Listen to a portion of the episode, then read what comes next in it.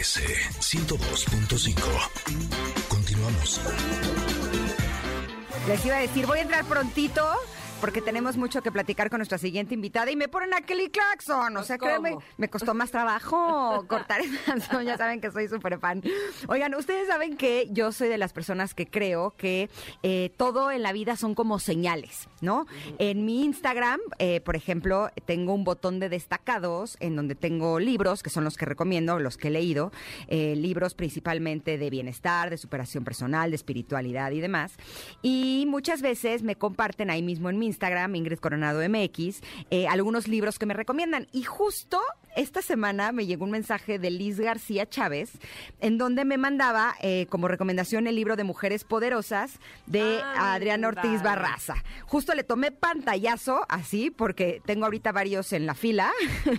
Y Dije, en cuanto se me desahogue un poquito mi, mi agenda eh, de lectura, lo voy a comprar.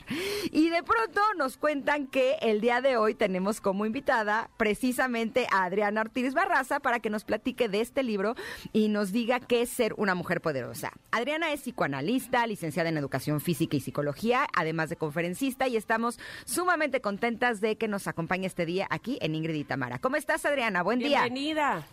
Muchísimas gracias. Oye, qué gran anécdota con la que inicias. Sí. La verdad, muy feliz de estar aquí con ustedes el día de hoy. Eh, gracias por estar con nosotras y más con un tema tan padre. O sea, me atrevo a decir que de todos los temas que me encanta leer, porque además eh, soy una lectora, eh, digamos que muy entregada, eh, los temas que más me gustan son los que tienen que ver precisamente con eso, con las mujeres y con las mujeres poderosas. Así es que para empezar me gustaría que nos dijeras, ¿qué es ser una mujer poderosa, Adriana? Mira, ser una mujer poderosa es aquella mujer que se sabe capaz y que vence las barreras de lo imposible. Pero que no pensemos en lo imposible como algo utópico o algo fantasioso, sino como esta cuestión que a lo largo de la historia nos han dicho que por ser mujeres no podemos hacer ciertas cosas. Y entonces tenemos muchos ejemplos de mujeres que se han sabido capaces y que han vencido estas barreras de lo que se dice que no podemos hacer, diciendo cómo de que no puedo. Claro que lo puedo hacer. Ejemplos, bueno, hay muchísimos, ¿no? Imagínate en épocas anteriores donde se pensaba que era imposible para la mujer que tuviera acceso a la educación, o que era imposible que una mujer votara, o que era imposible, por ejemplo, que una mujer hiciera ciencia, y entonces tenemos grandes grandes representantes en esas áreas, Ingrid Tamara. Ya lo creo que sí y me gusta eh, me gusta que empecemos con esto. A mí me gusta mucho hablar de los orígenes, del principio, de eh, tratar de entender cómo surge todo y me eh, voy a enfocar en el capítulo que hablas de niñas poderosas, precisamente con la idea de ir a la base, digamos, a cuando somos niñas, a cuando llegamos a este mundo y nos encontramos que tenemos muchas restricciones sociales y que así hemos crecido, ¿no? ¿De qué hablas exactamente en este capítulo? Fíjate que es un capítulo sumamente emotivo, porque de pronto que creemos que solamente hasta que ya somos mujeres adultas o adolescentes que tenemos como una mayor conciencia de muchas de muchas situaciones es cuando podemos ejercer el poder.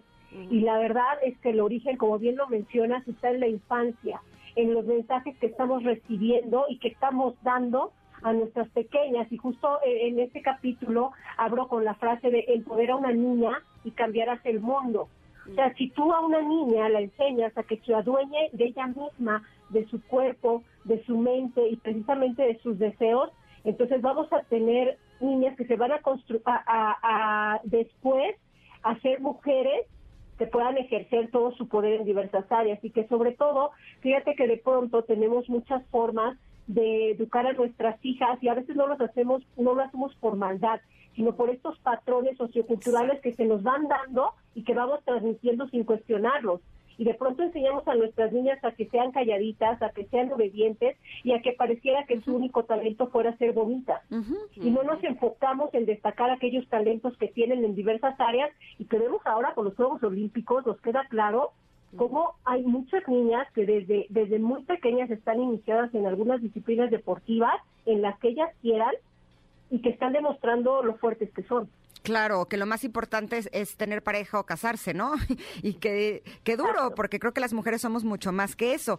Ahora, cuando yo empecé a hacer mi trabajo personal, que me empecé a dar cuenta justo de todas estas cosas que aprendí cuando era niña, primero lo que pensé fue, uy, ya me fregué, ¿no? O sea, ya, ya lo aprendí, esto es como eh, algo que va a regir toda mi vida y a lo largo del tiempo me he dado cuenta que uno de nuestros trabajos es ir desaprendiendo, ir deseducándonos de todas estas cosas que nos hemos comprado. Y me gusta mucho cuando me encontré uno de los capítulos de tu libro que se llama Derribando mitos de las mujeres poderosas. ¿Cuáles son estos mitos, Adriana? Bueno, hay muchos mitos, pero fíjate que yo creo que uno de los principales serían los mitos que tenemos con, con, con, nuestro cuerpo, ¿no? Y cómo de repente nos enseñan, como dices tú, a rechazar, a rechazar como todo esto que nosotros, de lo que somos dotadas, ¿no? Y nos hacen sentirnos como que somos el sexo débil. Y no somos en absoluto el sexo débil, o esta supuesta fragilidad femenina, ¿no? Que siempre necesitamos la ayuda o el rescate de un hombre que, que, que nos haga valer. Entonces creo que uno de ellos tiene que ver con estas partes de nuestro cuerpo y también tiene que ver eh, con estas cuestiones de las hormonas, ¿no? Que nosotros no podemos ser líderes o no podemos dirigir porque, oye, somos demasiado emocionales y entonces vamos a tomar malas decisiones cuando está comprobado que el liderazgo de las mujeres tiene pues gran trascendencia y gran importancia, lo podemos ver en el mundo en estos momentos, ¿no? Como, como mujeres que están dirigiendo han tomado decisiones totalmente asertivas y otro de los grandes mitos es la maternidad. Mm. Como si de pronto pensáramos que ser mujer es sinónimo de ser madre. Y entonces encasillamos como que este es el rol que tenemos que cumplir. Y, si, y hay mujeres que en verdad no quieren ser madres y hay mujeres que aún queriendo ser madres no, pueden lograrlo y eso no te hace ni más ni menos valiosa como mujer. Entonces creo que nos enfrentamos a muchas cuestiones en ese en ese sentido como las principales que menciono aquí en este capítulo. Es muy interesante y, me voy a regresar al, al 3, al capítulo 3, donde dices, descubriendo el poder interno, ser auténtica. ¿Qué, qué difícil, entre comillas, o qué, qué lucha tenemos que pasar? El querer ser auténticos o auténticas, en este caso, cuando hemos seguido tantos modelos, ¿no? Entonces, ¿cuál verdaderamente soy yo? Auténtica con referencia a quién. Me tengo que revelar en todos los aspectos eh, eh, eh, me tengo que seguir copiando a lo que hacía mi mamá y mi abuela o no o qué, qué sí me gusta. Es, es, complicada esa parte no es muy complicada sabes por qué porque de pronto nos enseñamos a que justo nos preocupamos más por la perfección o esta supuesta fantasía de perfección porque la perfección al final es una ilusión ninguno de nosotros somos perfectos, ¿no? Es, somos imperfectas además por naturaleza. Y de pronto nos obsesionamos con esto y no nos dejamos disfrutar. Por eso, por eso yo hablo de que en este camino hacia la autenticidad debemos ser flexibles con nosotras mismas, porque de mm. pronto somos las que nos echamos más tierra, ¿sabes? En vez, de, en vez de halagarnos o de reconocernos, somos las que más estamos viendo nuestros defectos, más estamos viendo en qué nos equivocamos, más estamos viendo o criticando nuestro cuerpo, nuestra apariencia. Entonces, más que preocuparnos por alcanzar esta perfección que mucho está fabricada, ¿no? También, eh, es preocuparnos por disfrutar y por ser tú y que fíjate que ahí justo es, es, es donde radica el poder, ¿no? O sea, nadie es como tú y ese es tu poder. O sea, nadie es como Tamara, nadie es como Ingrid, nadie es como Adriana, o sea, todas somos diferentes y eso nos hace auténtica, es como es como nuestra esencia. Cada una tenemos una esencia distinta y no tenemos por qué estar pensando en, en, en, encajar en otra en otros modelos, ¿no? En estos maniquís que de pronto nos ponen como mujeres y dicen, bueno, tú tienes que encajar en este, ¿no?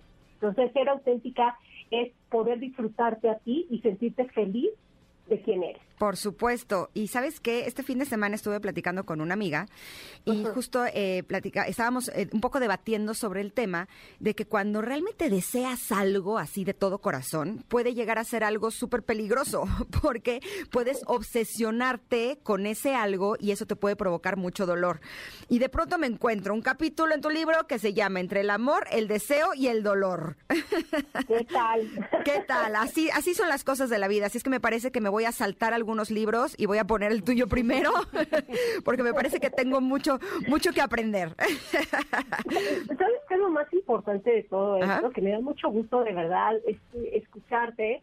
Eh, es que de pronto como mujeres nos han enseñado a que debemos de ser rivales, ¿sabes? y, Mujeres Poderosas es una invitación a todos donde yo también les escribo, no como la psicoanalista, sino me quito esa armadura y les hablo como la mujer y que podamos hacer comunidad, que eso nos hace falta y que podamos identificarnos unas con otras y que ahí también está eh, eh, todo el poder que representa ser mujer, ¿no? Cuando nosotras nos apoyemos y nos jalemos para salir adelante juntas. Totalmente. Me encanta, me encanta eh, que hay una parte que se llama construyendo tu poder, y es casi casi como un ABC, un vamos juntas, un paso a paso, ¿no? Sí, es sentirnos acompañadas, ¿no? Yo creo que hagan de cuenta que yo estoy allí a su lado diciéndole vamos, ¿no? Aquí estoy, ¿no? Yo también estoy contigo, yo también me he pasado esto, ¿no? Y, y yo y muchas, ¿no? Entonces no está sola, es un poco decirnos acompañarnos a través de esta sección en donde se plasman algunos aspectos de cómo podemos eh, pues reforzar lo que se ve en el capítulo a través de cuestiones prácticas. Claro, y sobre todo eh, se me hace importante eh, dejar claro que el que las mujeres estemos unidas no quiere decir que estemos unidas en contra de los hombres. No, no, no. Es simplemente que juguemos a nuestro favor y que realmente busquemos las cosas que nos hacen bien a nosotros para poder compartirlos con los demás. Y estoy convencida que una mujer entre más poderosa es, más consciente es, más feliz es y entonces tiene mucho más que aportar no solamente a su familia, a su pareja, a sus seres queridos, sino al mundo. Y por eso me encanta el hecho de que hayas escrito este libro, mi querida Adriana. ¿Dónde lo podemos encontrar? Pues lo podemos encontrar en las principales librerías del país. Está, está, está, en, casi todas. También lo podemos encontrar en algunas tiendas departamentales o lo pueden pedir directamente a nuestra a nuestra casa editora BR, Editoras México y con mucho gusto se los vamos a hacer llegar. ¿Y a ti dónde te podemos localizar? Y aquí ya quiero yo una consulta contigo, Adriana. Con todo gusto, siempre a sus órdenes. Me pueden encontrar en Facebook como psicoanalista Adriana Ortiz y en Twitter también estoy como arroba Adri Ortiz 5, estoy a sus órdenes y ha sido un gusto de verdad esta plática. Perfecto, ahora mismo te seguimos y además tenemos buenas noticias para nuestros connectors porque Adriana no solamente es una mujer poderosa, sino también es una mujer generosa, y tenemos tres libros para nuestros connectors. ¿Qué tienen que hacer para llevárselos, Tam? Ay, pues muy fácil. Yo creo que pedirlo en arroba Ingrid MBS, así de sencillo, decir quiero el libro Mujer Poderosa de Adriana Ortiz Barraza, así con todas sus letras. También, por favor, decir. y listo, estará con ustedes, eh, si son de los primeros tres en que nos hagan llegar este tweet. Repito, a Ingrid Tamara MBS. Gracias, Adriana. Un gusto platicar contigo. Igualmente, les mando un abrazo a la distancia. Igualmente, gracias. Vámonos un corte, pero regresamos porque como que se me antoja un cafecito. ¿A ti no, Uf, siempre. Vamos y volvemos. Somos Ingrid y Tamara y volvemos aquí al 102.5. Es momento de una pausa. Ingrid y Tamara en MBS 102.5.